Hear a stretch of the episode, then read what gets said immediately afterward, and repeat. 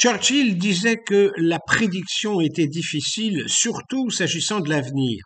Cette boutade doit ici nous servir à mieux appréhender les cycles économiques, étant bien entendu que l'économie de marché repose en partie sur la confiance qu'elle inspire aux investisseurs.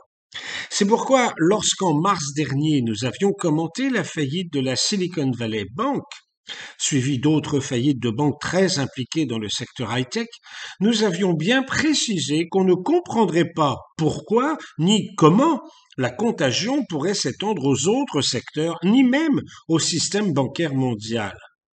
On a beaucoup entendu dire que les leçons de la crise de 2008 n'avaient pas été apprises, que la finance était de nouveau laissée à elle-même. Or, la gestion de la crise engendrée par la faillite de Silicon Valley Bank l'a bel et bien empêché d'infecter le système tout entier, ce qu'on appelle une crise systémique.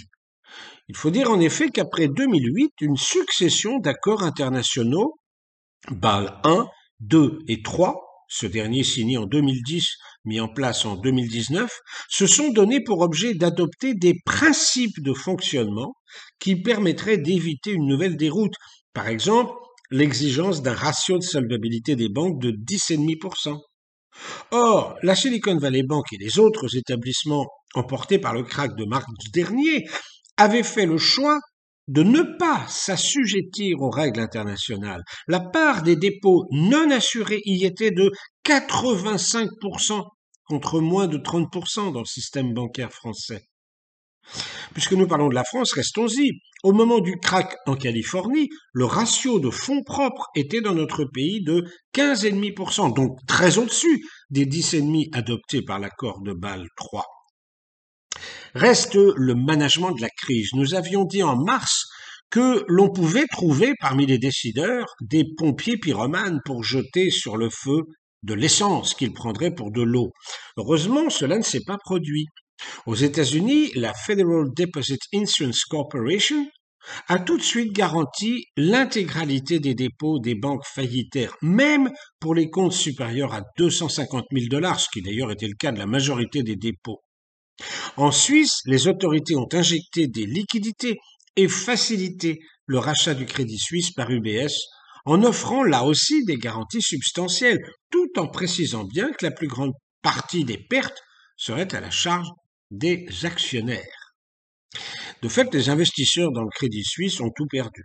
Telle est la loi de notre système? À intervalles réguliers, couvrant environ 10% du temps, une grande purge se produit pour modérer la spéculation qui, mécaniquement, a tendance à gonfler comme une bulle, précisément parce que les marchés financiers ne sont pas rationnels, mais se développent sur la seule confiance.